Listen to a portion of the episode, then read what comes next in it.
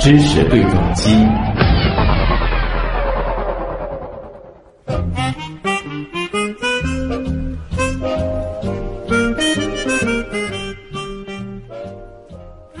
今天的知识对撞机呢，咱们来关注太阳系里的一个大家伙啊。除了太阳之外，当然就是木星了。木星呢是八大行星当中体积最大、自转也最快的行星。而就在不久之前啊，微博上是出现了这样一条消息，点燃了很多人对于木星的好奇。因为文中当中显示啊，在我们的有生之年，或许我们非常熟悉的木星的样子可能要变了。哎，为什么那么说呢？我想很多人可能知道啊，木星上有一个非常明显的特征，那就是大红斑。而作为木星上非常著名的一个气旋系统，大红斑呢，其实和咱们地球上的台风有点像。不过呢，这个体积真的是非常的大啊，东西直径大约是二点五万千米，南北直径大约是一点二万千米，可以塞下两个地球，有的时候会更大一些。从十七世纪被天文学家用望远镜发现以来，大红斑呢已经是存在了三百多年。不过，近十年来，科学家们观测发现，大红斑似乎是一直处在缩小的状态。最新研究还发现啊，大红斑水平覆盖木星表面的经纬度范围是发生了一些变化。比如说，经度范围是在继续缩小当中，但是大红斑的垂直长度将会变得更长。也有新闻报道说啊。可能在十到二十年之内，木星上就找不到这个大红斑了。哇，这很多教科书都得改啊。那么，已经存在了三百多年的这个大红斑，它真的有可能消失吗？最初它又是如何形成的呢？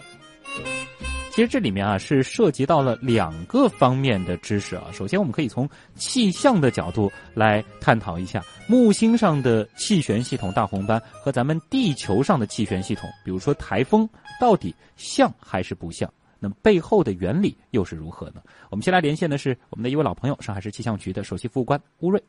乌瑞老师，你好。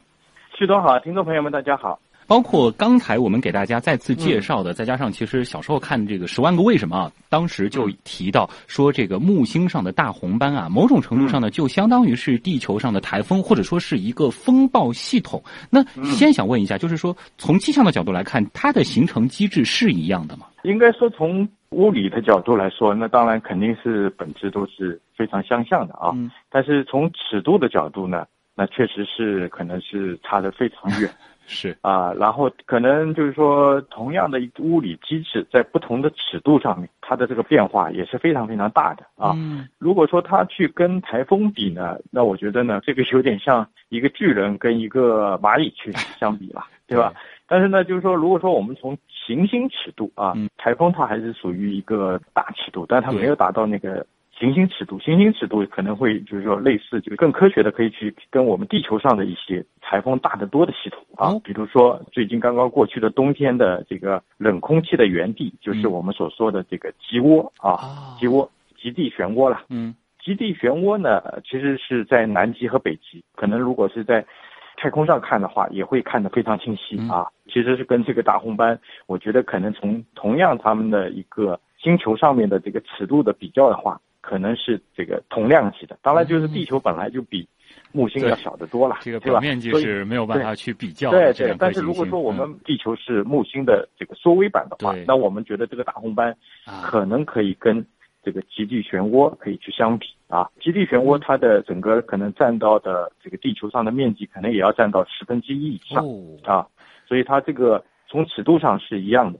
但是就是说，如果从形成机制上呢，那当然就是说，我觉得跟大红斑也是呃有点相近的，因为它虽然没有台风那么时间尺度啊那么短，因为就是我们其实知道台风它也最多就是一个星期到两个星期。对，极地漩涡的话，它的生命史那可以说也是可以跟木星生命史可以就是说相类至少是可以相提并论，就是可能从地球的原始大气开始啊。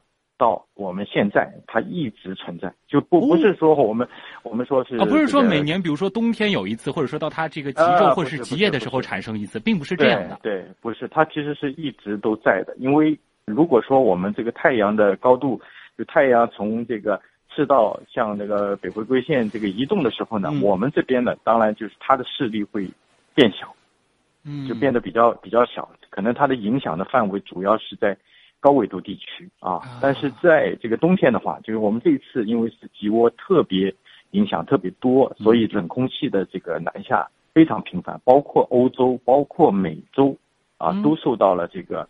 其实这个极地漩涡的这样一种影响，就极地漩涡它是地球的冷的原地啊，就是最冷的原地，所以它是就是说，就是我们为什么地球上会有这么多天气现象，有那么多的气候的变化，也是因为这个就是冷冷冷暖对比的原因，也是我们这个生命出现的一个很重要的原因。嗯，但是就是说从木星角度来说，它因为它是个气体的行星，对，它是个气态行星，对，所以它的从机制上面来说呢，它其实这个机制应该说啊，我因为对天文也不是说非常专业啊，我觉得就是说，如果说从气象专业的角度来看这个天文的话，其实木星这个大红斑呢，它相对来说这个机制啊，还是相对要简单一些哦，对吧？它的它的所制约的因素啊，相对要少一点啊。它的形成呢，它是就是说，其实是在木星当中呢，是有两个就是相对而行的这个气流啊。然后造成了它的这样一个漩涡的流动了，有点像就是一条小河里面，一条河里面，就是这一边是往这边流，那边是往这那边流，然后形成了一个漩涡状的这样一个系统。但是就是说这个系统，如果从这个复杂程度上来说呢？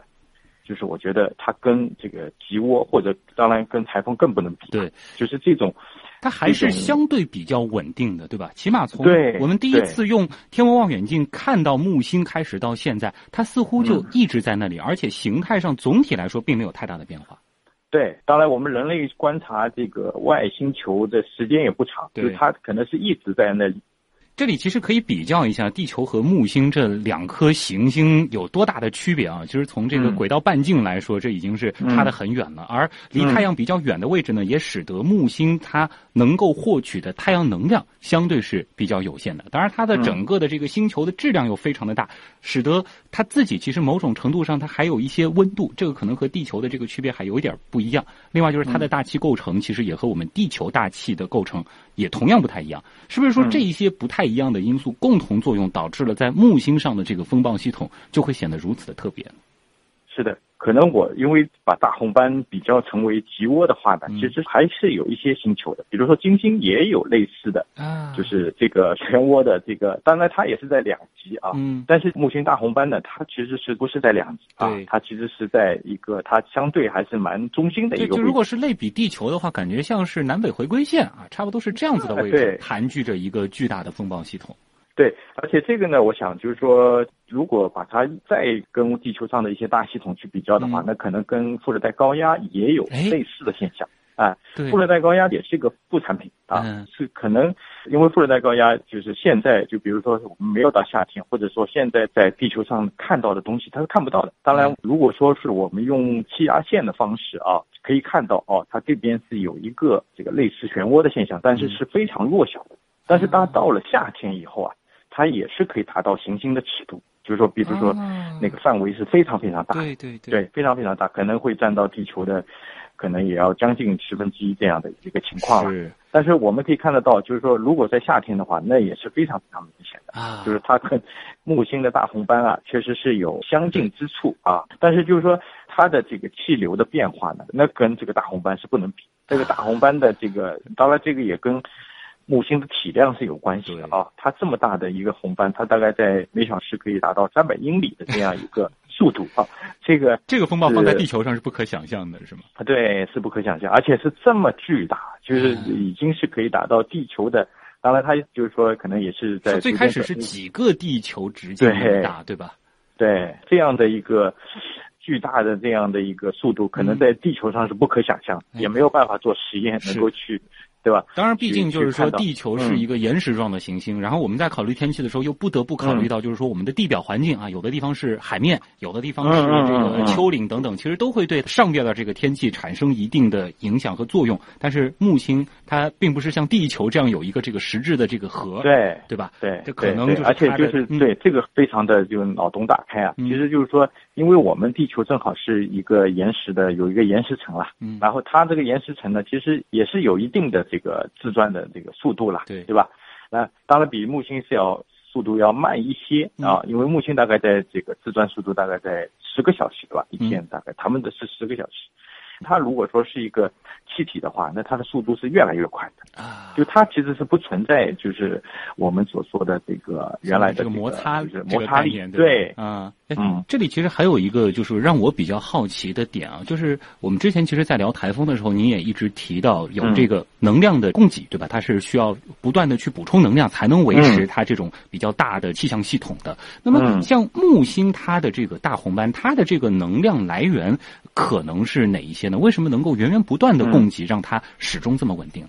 这个呢，我可能做一些推测啊，就是我可能还是目前可能好像我也没看到有资料有这个定论了。嗯，那可能就是说一个方面呢，我觉得它肯定是跟太阳是有关系的。嗯啊，那就是说太阳的温度的分布的不均匀啊，而导致的它的能量的这种输送啊。嗯。呃，一个是这个太阳提供了一些能量，另外一个这个能量的不均匀以后呢，它使得这个能量进行了已经一定的转换，然后它变成了这么一个漩涡系统。那还有一种可能，我觉得可能是就是因为这个木星它本来也是一个巨大的行星，它可能在它的内部是有一些核反应的啊，这些核反应可能也是。造成了它的这个能量的不均以后，然后也是形成了这么一个巨大的漩涡系统啊。因为这个木星是没有地球那么太平了。对。但如果说我们从这个地球的角度来说，从台风啊，包括这个极涡的现象，因为大家可能会觉得这个极涡它是一个非常冷的地方嘛，对吧？它为什么它哪来这么多能量呢？就是它一直维持这么一个漩涡系统，对吧？嗯。那这个也是跟太阳的。这个能量的关系啊是非常密切的。嗯，其实能量本身它是一个相对的概念。对啊，是对。你要这样说的话，木星比咱们地球冷多了。是啊，是啊，是啊。其实，在极地，你不要看它这个零下五十度、六十度，嗯，但是它还是有能量的这种互相的这种这个变化啊，互相的交流、互相的转化，所以它也是导致了，就是说它有一个巨大的漩涡，能够一直弥久不散啊。这个呢，就是说，我觉得可能还是跟，就是因为我们如果说从物理的角度来说，用尺度来考虑一些问题啊，嗯，会非常的艰难。为什么呢？就是说，比如说我在家里搞一个漩涡，跟跟在方圆几十公里，甚至于几百公里。的这个地方去弄一个漩涡，那完全是两回事了。它的这个就是变量太多太多了。对对对，就是我在想，就是木星这么一个大红斑，当然我我我觉得就是现现在的这种研究条件所限啊，可能还是没有办法真正就是能够到它的那个内部去看到它的转动的这个 一些一些机制哈，或者说它的纹理是怎么样的。因为我们研究气象的时候，经常会是要做。就是很多的切割，甚至于有点像医生了，对吧？就是光靠卫星图可能还不够。虽然像木星现在有朱诺号，它能够传回高清的照片，但是我们对于气象的观测和分析其实是立体的，就是既有天上的，也有地上的点。对我们是需要有很多的点，是把它能够切分的，啊，能够把它，比如说就从这样像一个西瓜一样，从这一边或者那一边，我们把它切开，然后看啊，它的这个变化是怎么样的。对吧？那可能我们可以去了解这个大红斑的这么一个现象。但是我们现在呢，就是说，当然我们也可以，就是说通过一些光谱，但这些其实还是非常有限的去了解大红斑的这样的一个现象。而且就是说，因为它的速度啊，我觉得就是说，如果说从它这个转动的速度来说，因为我不知道他们是怎么计算出来，因为这个速度如果去计算的话，它达到这么高的速度，其实是。就是说，你你的这个定量点是怎么定的啊？我觉得也可能就是说，你是通过颜色的方式来来来定这个点啊，它是这个颜色，它是转动的方式，对吧？但是也有可能就是它的，如果它的内部物质是非常混杂的话，其实有可能这些速度啊误差还是非常大的。嗯，呃，这样子看来的话，是不是说我们简单的去预测这个大红斑它是不是最终会消失？这个不确定性其实。还是很多的，啊，对对，这个其实是一个很有意思的话题。因为如果说我们就是把尺度放得很大的话，我们去看极涡，或者是看那个我们的南极冰盖，或者是北极冰盖，哈，其实它这个这个变化其实是，就是说，如果说它这本身也是行星尺度的了，这个对对地质尺度的一个时间概念了啊。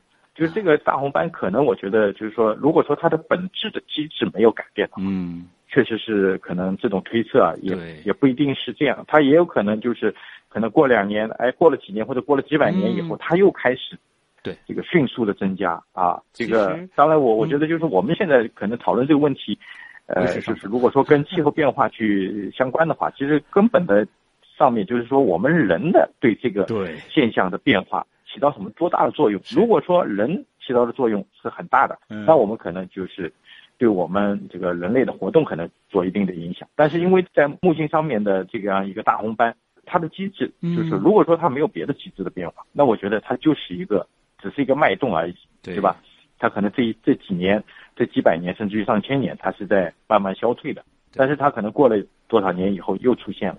其实从伽利略开始。关注木星到现在也不过是过了几十个木星年而已啊！这个如果是用这样子的一个角度再去看木星这样一个巨大的而且遥远的行星，它的这个天气周期的话，我们的观测真的是太太短暂了。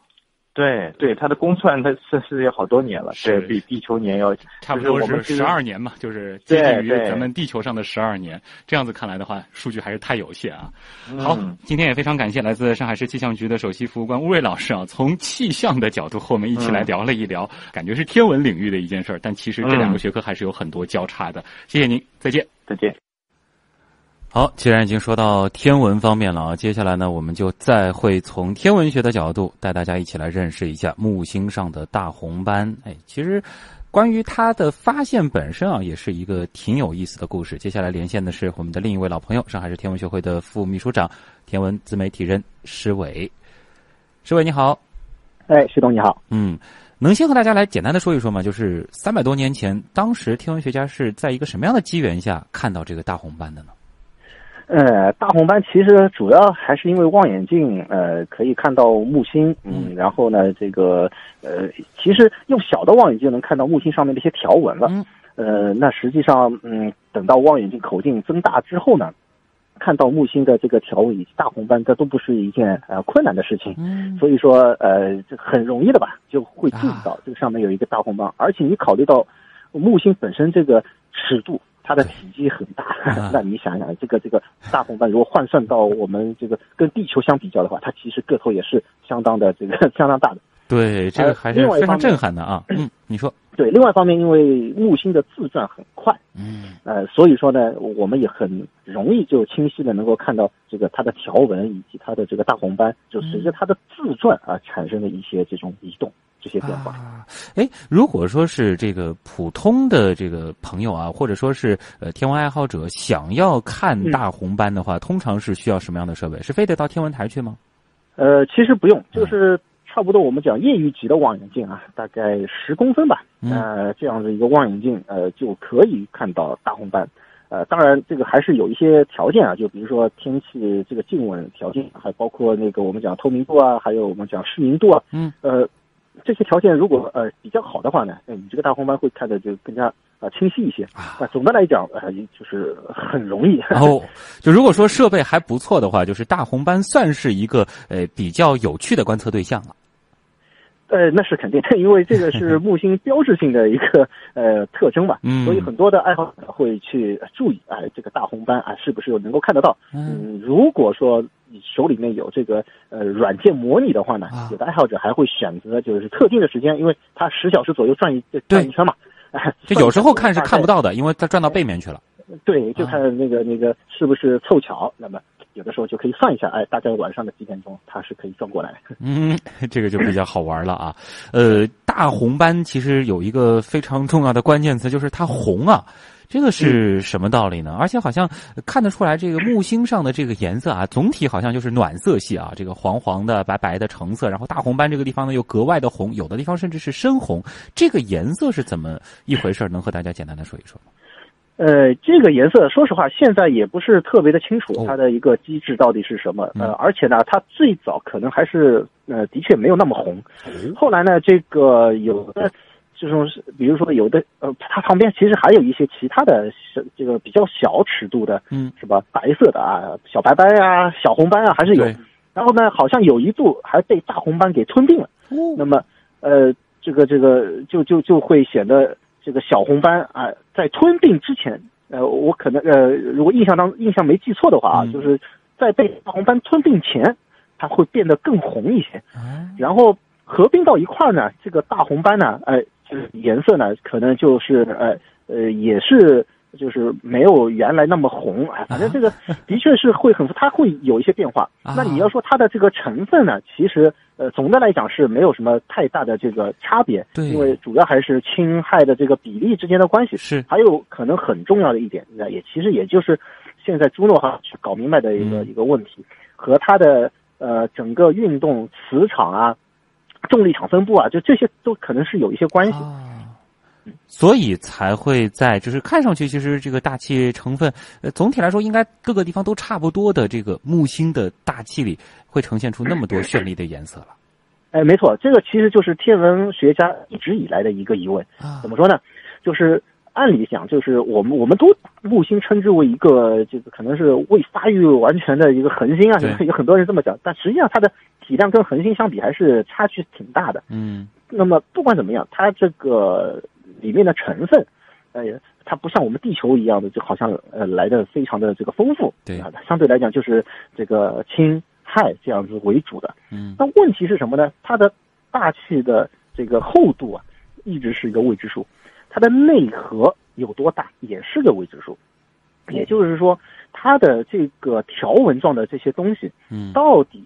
是什么原因造成了有这个差异，并且呢，就是它的这个一条一条移动的速度还略有不同。对，那这个就是我们所要去研究的。那这就是朱诺号的使命，它上面的一些设备，更重要的就是对木星的它的这个电磁辐射，那尤其是这个射呃射电波段的、红外波段的，还有这个重力场的分布，嗯，来进行这个研究。那么这一次它，而且它的轨道设计其实也是为了这个来服务的。怎么呢？它是。往木星的呃南北两极，嗯，这样来进行一个一个移动，就是我们讲不是贴着这不是沿着这个赤道方向，而是极轨卫星啊，这个南北极这样扫。那这样一来的话，它就是就是木星的这个条纹啊，就是从上到下这样子一个像像切片一样的这样子去查。那这样的话就可以看得出它每一条之间啊有什么样子的变化的这个呃对应关系。对，那比如说。这次发表的论文里面就提出了它的引力场啊，就重力分布是不一样的，嗯，很好像是能够和条纹状的这个呃，就是对应上的位置，哎，给予对应起来。那么这就是证明了可能由于这个重力场的分布啊，造成了这个。条纹的不同，对，呃，因为前面呢，其实是在和这个气象局的吴瑞老师在做一个类比啊，他就是说，这个大红斑如果要比到地球上的一些天气系统的话，可能一个是极地涡旋啊，还有一些人呢会说是类似于这个台风这样子的系统，但是因为这两颗星球差的实在是太大，所以不能简单的去推导。那么你刚刚已经说到了木星上的这个条纹啊，我也看到过一种说法，就是有人把它和地球上的风带。所去进行类比，这个是一回事吗？还是说实际上差异也挺大呢？呃，这个有一点点类似吧。嗯，就是我因为总的来讲，它这个也是属于大气的部分。呃，实际上我们很难去判断说木星的这个大气有多厚或者云层有多厚，因为整个它就是一个气态行星。嗯，那么天文学家呢，基本上就是从这个呃，就是大气压强啊零号八开始。往下，这个就认为是它的，呃，就是木星的表面以下啊，就这样子来来进行划分。那么这样子，呃，就是带来的问题就是说，它这同样是气体，那它总得有一个呃有一个限度啊，就是到达什么样子的这个层次啊什么。那么。这其实一直以来也是一个一个疑问。我们总的来讲，我们是知道的啊，先是气态，然后会被压缩成液态，甚至说是往再往下进这个固态的。这个前段时间也有这方面研究，就并不是说它纯粹是一团气，在它非常内核的地方，有可能也会有固态，因为压力特别大。对，压力特别大，像是那个类似于这种呃金属氢的这样的一种 形态。就很历史的氢原子了。是啊，是啊，有因为说它说它是气态，主要还是因为是氢氦这种气体成分。对啊，这个是主要的。那么，所以这一次探测呢，就发现了，就是说它的这个其实是这个厚度是这个相当厚。嗯，这个厚度大概达到就是两千到三千五百千米啊，那这个比地球 那个大大好几十倍。是啊啊。几百倍了，几百倍了。地球大概是十十公里左右嘛，对，这个这个呃十公里到三十公里啊，就一般我们都是呃最多到一百公里吧，啊这样子。就把整颗地球放到它那个大气，都感觉就是在泡这个泡泡浴的那种感觉了。所以，对对对，所以如果把木星的质量我们来算一下比例的话呢，就是木星这个云层的厚度大概是有三个地球啊那么大，啊就有三个地球那么大。呃，那么重啊，应该这样的。从质量上面来讲，那么这个只是说什么呢？就是云层的这个转动的速度，它出现了一个比较大的差异。嗯，也就是说，我们可以认为这个是木星上层的一个云层。那么这就是它会产生气流的这样的一个一一一个层次，这就是我们所看到的那个条纹和地球上面那个气流运动这个云层的啊这样子一形态呢是比较接近的。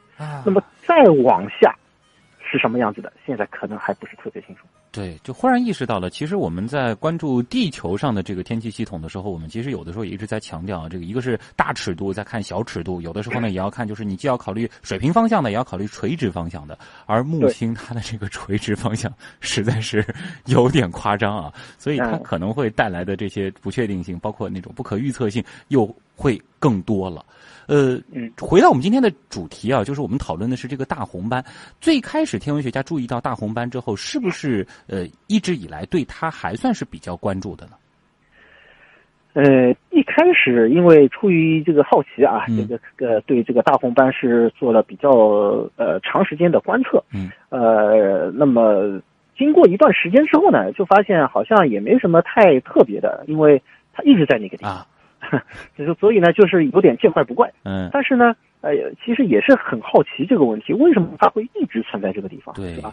那么主流的或者说是我们过去的一个比较传统的思维呢，就认为木星整个它是气态的一个行星，然后再往下呢，可能被压压成液态。那么如果联想到地球上的这个呃气旋，像台风在海面上，它会。存留的时间比较长，对，一旦登陆之后和地面摩擦了，和陆地摩擦了，那它的这个强度会立刻减弱，啊，可能不到一天它就瓦解了。嗯，那么类似的这种情况啊，可能是这样子。那么，因为它这个上面没有陆地嘛，哎，感觉说得通啊，就是一个 这个，在一个非常平整的这个，我怎么说呢？可以理解为是这个下面的所谓的这个液态的海洋的上空形成了一个巨大的风暴，所以也没有什么消耗，一直有能量的获取，它就一直稳定在那儿了。但是你刚刚说的是过去一般认为，嗯嗯呃。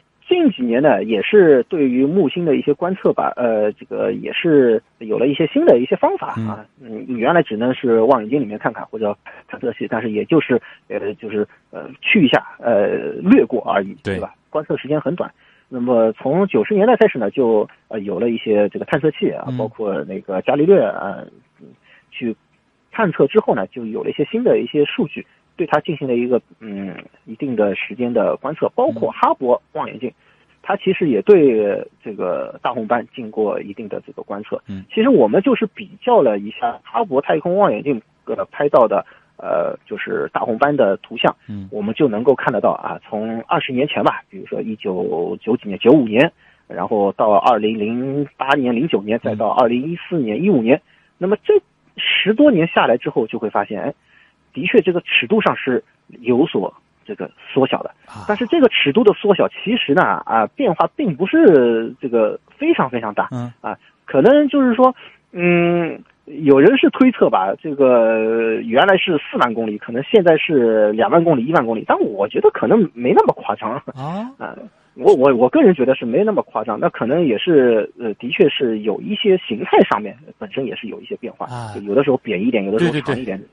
就主要它的这个变化是发生在这儿，但并不是说从发现大红斑到现在这三百多年间，它是始终是持一个不断缩小的趋势，这并不是这样。呃，对，那现在的一些认为是什么呢？就是说这些变化它可能不是我们地球上面呃这个台风一样的，就是所谓的这个能量的这个呃消耗耗散的这种。这种情况可能是不一样，而是整个木星大气环流当中的呃其中的一个部分，也就是说，那如果这样子一来的话，那我们必须要去研究整个啊这个环流整个系统了，那可能这个本身这个问题的复杂性就非常的非常的高，呃，所以呢带来给我们现在就是对于大红斑的理解这个视线啊视角就不太一样了。啊，这其实关于大红斑，我们人类到现在为止也不能说是搞得特别明白，就是 它为什么能够始终维持在那儿，然后三百多年来整体的样子还没有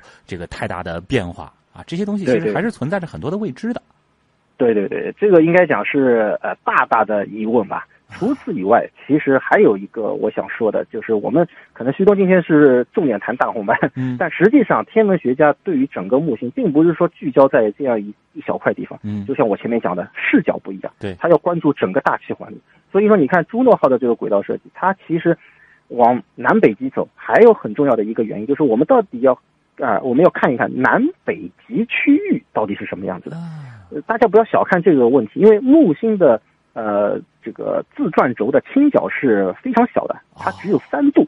哦，地球是二十三度二十六分，几乎是和这个黄道面这个接近垂直了，这个状态。接近垂直，对，所以这样的话，它就没有机会啊，把南北两极露给我们看。嗯，所以呢，我们必须要绕着它的南北两极转一转，看一下到底是什么样子。这也是。我们我们讲这一次这个朱诺号团队啊，他们发布的四篇论文当中，其中一篇就是很重要的南北两极的这个呃气旋的结构，这个也是给我们大开眼界的。嗯，这个的话就和我们之前的这个可能想象当中的就不太一样了。是，呃，过去因为呃也没有看到过，所以没办法去想象。嗯。但是自从那个木呃土星，因为土星我们是很奇怪的一个气旋的结构，在它的两极，然后。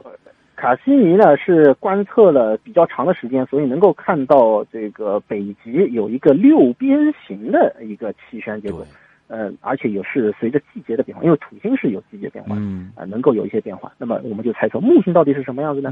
那么这次也看到了这个木星的南北两极也有一个类似的呃这种这种呃几何形态的这种组合，但是它不是一个大的。